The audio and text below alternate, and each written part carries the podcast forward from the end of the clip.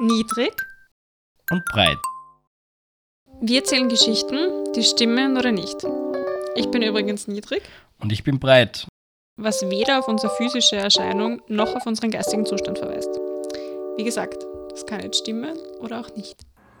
Hallo nochmal. Hallo nochmal, was ist das? Wir haben ja im Dezember schon eine Folge gehabt. Ja, es ist ja schon fast nicht mehr Dezember, oder? Es ist fast nicht mehr 2023.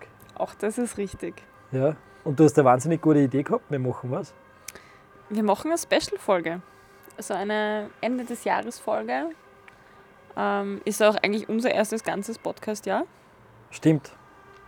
Also auch nochmal was Besonderes. Und in, deswegen machen wir auch keine ganz normale Folge, sondern so eine kurze Sonderedition, Mhm. wo du mir ein Wort vorgegeben hast, zu dem ich eine Geschichte finden muss. Und ich dir ein Wort vorgegeben habe, zu dem du eine Geschichte finden musst. Und äh, der geplante und hoffentlich auch tatsächliche Erscheinungstag dieser Folge ist ja der 31. Ne? Dezember. Äh, deswegen habe ich dir das Wort Mitternacht mitgegeben und du hast mir mitgegeben Abfahrt. Abfahrt. Ja, ich war nicht so silvesterorientiert, aber ich vollstes Ich- nein, Vertrauen, ich- dass du das gut muss, machst. Ich, ja, ich muss, ich muss sagen, ich habe ich hab mich nicht hundertprozentig dran gehalten. Also du hast Abfahrt gesagt. Echt? Also ich habe mich Ja. voll brav dran gehalten. Du wirst entscheiden, ob es okay ist. Wie, Schauen wir mal, wie gut ich abschneide und ob ich zurückkommen muss, dass ich da Sonderpunkte brauche. Ah, da gibt es halt auch Punkte natürlich. Ja. Schon. Ähm, wer fängt an? Ähm, wenn du magst, kannst du gerne du anfangen. Okay, dann äh, wird der erste Punkt jetzt einmal sein, dir die Abweichung zum Thema. Ich, ho ich hoffe, dass es, ich hoff, ich hoff, dass, dass es keine, keine Themenverfehlung ist, weil es geht nicht um Abfahrt, sondern um Riesenslalom. Okay, Aber ich glaube, ich glaub, das ist okay. schauen wir mal. Ähm, es geht um einen, um einen Skiweltcup Weltcup 1973.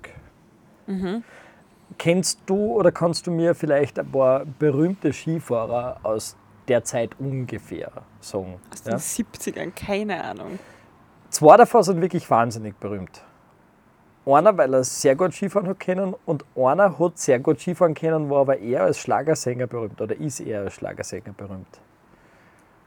Ähm, DJ Ötzi ist nicht Ski gefahren, oder? Ich habe keine Ahnung. Ähm, Achso, meinst du Hansi Hinterseher? exakt, der kommt davor. Ah, der war Ja. in den 70ern, okay. Und äh, der Franz Klammer. Okay, nein, er tatsächlich. was. tatsächlich. Ja. Was, der ist auch schon in den 70ern gefahren? Ja, der hat da gerade auch so ein bisschen seine Blütezeit gehabt, glaube ich. Okay, ja, ich kenne gerade, dass wir alt sind. Also, es hat uns in den 70ern zwar noch nicht gegeben, aber dass wir das wissen. Okay, Ja. na gut, bitte. Ähm, 1973 macht das österreichische Team, das Skiteam, noch ein mehrwöchiges Hardcore-Trainingslager kurz bevor die Saison beginnt. Ja? Und dieses Trainingslager findet in Solbach-Hinterklemm statt. Am 16.12.1973 ist der zweite Weltcup. Der erste war in Val d'Isère und der hätte in Flachau stattfinden sollen. Und der war aufgrund wettertechnischer Bedingungen einfach nicht möglich. Ja Also- gut, das kennt man heutzutage ja auch. Zu Ja. wenig Schnee Ja, heute Normalfall oder zu viel Schnee. wäre ja. es zu wenig, damals war es eindeutig zu viel. Mhm. Ähm, tagelanger Schneefall äh, und nahe der Piste ein Lawinenunglück.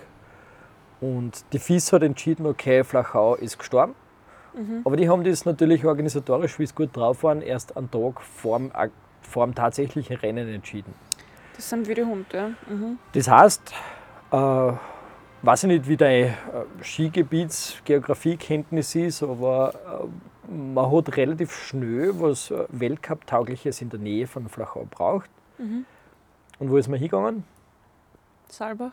Genau dort, auf genau die Piste, wo das österreichische Team Ah. trainiert hat. mehrere Wochen Vollgas eintrainiert hat. Ja? Das ist natürlich praktisch. Haben das zufällige Österreicher entschieden?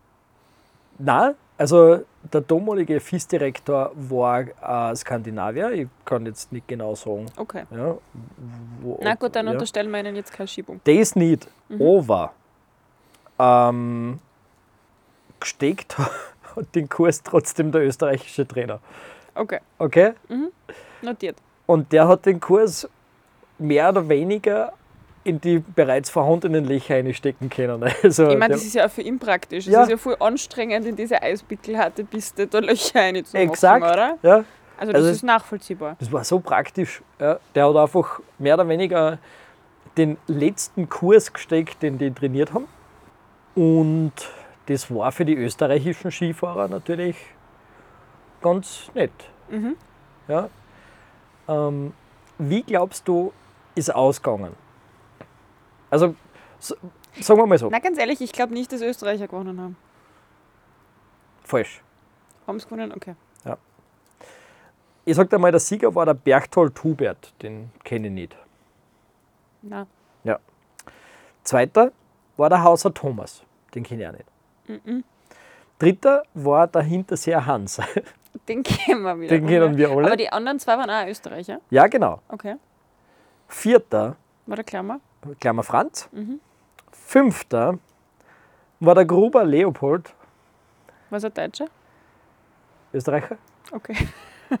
Und sechster war der Kniewasser Johann. Alles klar.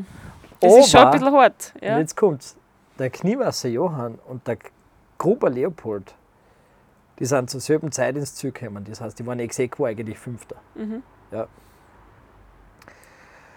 Die sechs Österreicher sind alle relativ knapp ins Ziel gekommen, also innerhalb von 1,2 Sekunden. Mhm.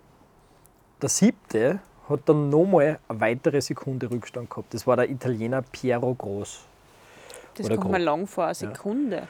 Ja, weil die Österreicher diesen Kurs tagelang auf und runter gefahren sind. Die haben den auswendig kennt. Ja, aber was ist das für ein Trainingszugang, dass du immer nur den gleichen Kurs fährst? Nein. Dass du die Piste kennst, ja, aber nicht den gleichen Kurs. Die haben alle paar Tage den Kurs geändert natürlich. Ja. Aber die sind den einen Kurs halt trotzdem zwei oder drei Tage gefahren. Auf jeden Fall haben die halt auch den Hang auswendig kennt. Während dem Rennen haben andere Verbände natürlich schon protestiert. Die haben gesehen, okay, das ist alles andere wie fair.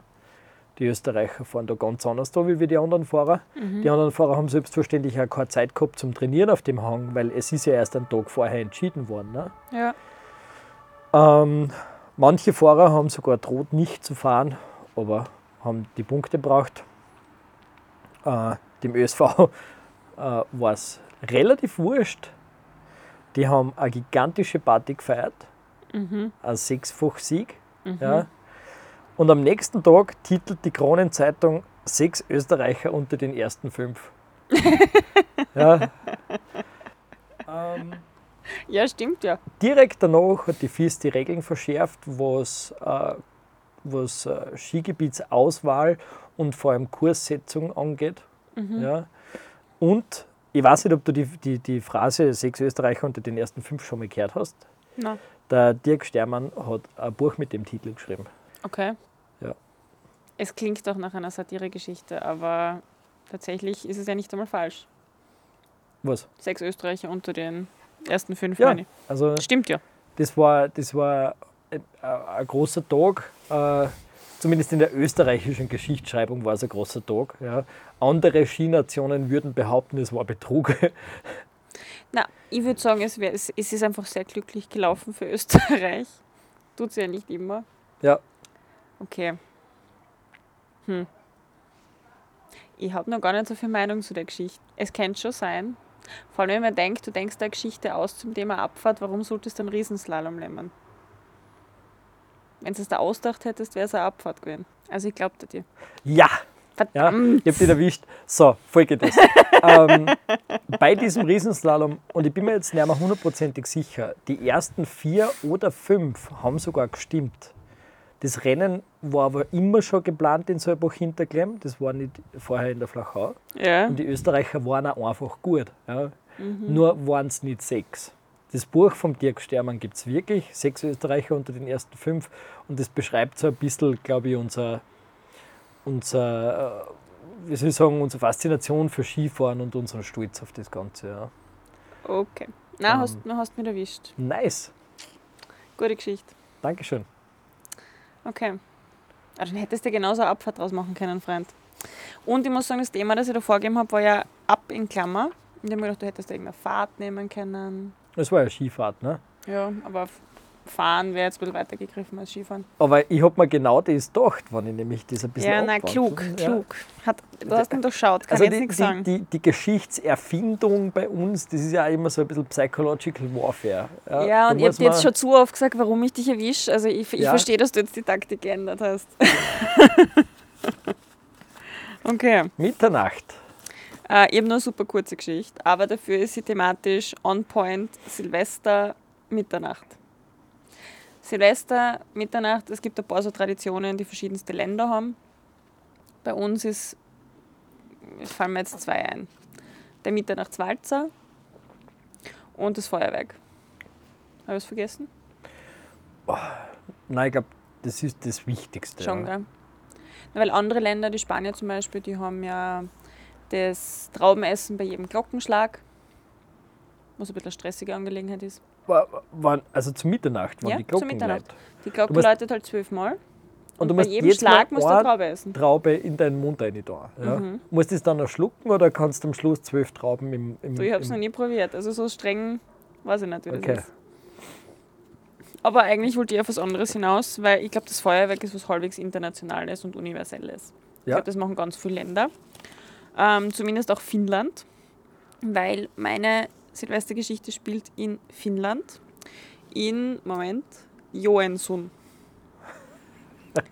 Es ist, glaube ich, ein kleines Kaff, muss man nicht kennen. Ja. Jedenfalls hat es dort gegeben, oder gibt es noch, weil das ist noch nicht so lange her, der Pekka Hitala, ähm, eben betitelt als Anti-Feuerwerksfinnen. Mhm. Also auch dort ist halt immer Feuerwerk geschossen worden und er hat das halt überhaupt nicht geil gefunden. Also der Pekka Hitler ist ein Mensch. Das ist eine Person. Pekka Ja. ist sein Vorname und Hitala ist sein Nachname. Okay, ja. Ähm, ist überhaupt kein Feuerwerksfan und hat sich halt gedacht, er will irgendwie was anderes machen. Und er würde eigentlich gern was anderes durchsetzen, eine neue Tradition. Und hat 2015 hat er das erste Mal so einen Versuch gestartet. Er hat es mit Tauben versucht, dass er ganz viele Tauben zu Mitternacht freigelassen hat. Und du ich, kannst dir wahrscheinlich vorstellen, wie das ausgegangen ist. ja, oder? wenn alle anderen rundherum ja genau. äh, Feuerwerk schießen. Genial. Äh, war, war weniger glücklich, diese Genial. Geschichte. ähm, hat, hat auch er einsehen müssen, dass man das nicht machen sollte. Und nach zwei Jahren hat er sich so weit erholt gehabt und sich einen neuen Plan überlegt. Und hat 2017 dann zehntausende Glühwürmchen freilassen. Wo kriegt er bitte so viel Glühwürmchen her? Das kann ich dir jetzt ehrlich nicht beantworten, aber ist eine legitime Frage. Auf jeden Fall war das ein Riesenerfolg. Und sein Dorf in Finnland, die machen jetzt nur mehr diese Glühwürmchen-Zeremonie zu Silvester. Ha, das finde ich so lieb. Das schon das, lieb, ja, das, das stimmt. Na. Nein. Und was mir jetzt gerade erst eingefallen ist, Ma. ich glaube, Glühwürmchen überleben tut bei der Kälte wahrscheinlich gar nicht. Bei uns gibt es die auch nur im Sommer, aber das haben wir vorher nicht überlegt. Aber die Vorstellung ist ziemlich süß, ja. Ma, der Pekka Hitler. Wie bist du auf den Namen gekommen? Äh, Pekka war ein Prüfer bei meiner Masterarbeit. Das war ein Finne, der hat mit Vornamen Pekka geheißen. Ja. Und Hitala ist ein Sänger von der Metalband Rakasta Julana. Das ist Ja. auch so ein Metal-Projekt, ähm, wo sie Weihnachtslieder auf Metal Das, trimmen. das hört sich genauso an, wie ich auch die Namensfindung mache von fiktiven Charakteren. Ja. Ja. Na, hergenommen aus der Realität, aber halt, halt ein bisschen Ja, genau. angepasst. Genau. Und das Dorf ist ein, eigentlich eine Stadt, wo Rakasta Jolonen oder Jolona, wie auch immer es jetzt heißen, ähm, auf ihrer nächsten Tournee spielen. Es ist, so wie aus unserer letzten Folge, der Dezemberfolge, äh, wie ganz klar hängen geblieben ist, dass der Kubaner ein Nickerchen gemacht hat. ja, ist, hat sich arg in mein, in mein Hirn jetzt einbrennt, wie diese Tauben um Mitternacht von Feuerwerksflachs einfach vom Himmel geholt werden. Ja, Das wäre halt echt schlimm. Aber die Ja. Glühwürmchen-Variante hat mir voll gut gefallen. Ja Vielleicht kann man das in einem wärmeren Land umsetzen. Ich glaube wirklich, Vielleicht- dass Finnland nicht geeignet ist. vielleicht kriegen wir sogar bis. Achso, du bist ja, du bist ja. Ich glaube, bei uns gibt es die auch nur im Sommer. Ich habe keine Ahnung, was im Winter mit Glühwürmchen passiert, aber Gibt es bei uns überhaupt Glühwürmchen? Ja, ja. Okay. also jetzt nicht in Zehntausenden, zumindest hätte ich es nie gesehen. Aber im Sommer siehst du schon. Ja. Vielleicht gibt es einen Glühwürmchenversand oder so. Du, bis nächstes Jahr können, können wir das recherchieren. Ja, voll. Vielleicht haben Und wir eine eigene Tradition gestartet. Absolut. Vielleicht macht es irgendwer. Wäre cool. Okay, passt. Wenn ihr das macht, bitte denkt an den Bäcker Hitler. War alles eine Idee. Und an die Niedrig, Und an die die Niedrig. die Geschichte erfunden und die Tradition gegründet hat. genau. Ähm, wenn ihr die Story heute wirklich noch hört zum 31. dann wünschen wir euch einen guten Rutsch und sonst einfach ein gutes neues Jahr. Ich hätte auch gesagt, ein gutes neues Jahr mit ganz viel Zeit zum Podcast hören. Und uns beiden wünsche ich weiterhin viel gute Ideen. Dann freue ich mich auch schon auf dieses Jahr. Passt. Baba! Prost und Baba.